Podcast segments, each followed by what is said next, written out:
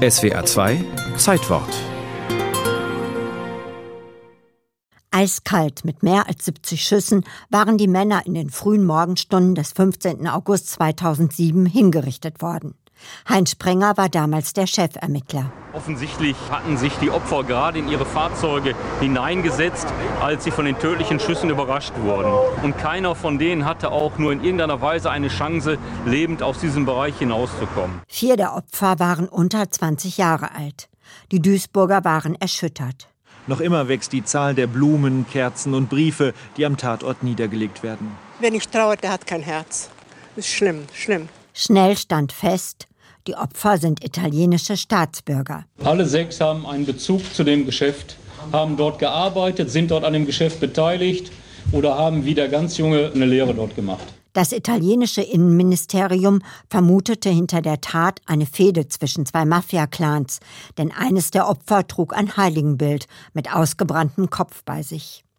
Die hinzugezogenen italienischen Ermittler schlossen daraus, dass der junge Mann in dieser Nacht mit einem traditionellen Ritual in die Drangheta aufgenommen wurde. Und insofern waren wir schon sehr schnell der Meinung, dass wir es hier mit einem Personenkreis zu tun haben, der mit der Drangheta zu tun hat. Dieser kalabrische Zweig der Mafia gilt als eine der gefährlichsten und brutalsten Gruppen des organisierten Verbrechens in Italien. Unter den sechs Ermordeten in Duisburg befand sich einer ihrer Killer.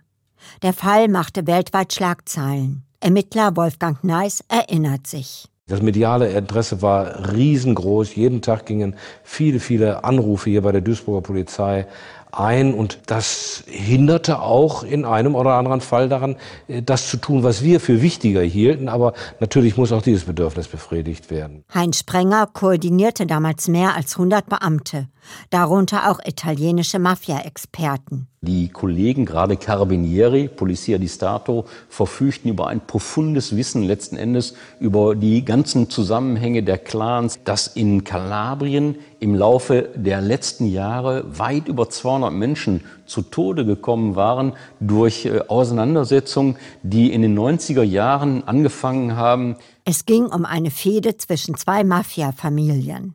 Alles hatte 1991 mit einem Karnevalscherz begonnen, bei dem ein paar Jugendliche Eier auf ein Auto eines Clanchefs warfen. Es folgten Gegenschläge, Racheschwüre und sogar Morde, schließlich ein Stillhaltepakt. Doch dann erschossen an Weihnachten 2006 mehrere Männer die Ehefrau eines hochrangigen Drangheta-Bosses. Die Rache für diese Tat waren die Morde in Duisburg. Nach und nach wurden die Täter gefasst. Wir haben da in der Tat wunderbar Puzzleteile zusammensetzen können und zusammen ist ein Bild, das jetzt die Anklage wegen Mordes ermöglicht. Und ob das nun in Italien oder hier stattfindet, wichtig ist, dass sie hinter Schloss und Riegel kommen. Die Täter wurden nach Italien ausgeliefert und in der kalabrischen Stadt Lokri vor Gericht gestellt. Die beiden Haupttäter der Morde in Duisburg wurden zu lebenslangen Haftstrafen verurteilt. Der italienische Staatsanwalt sagte,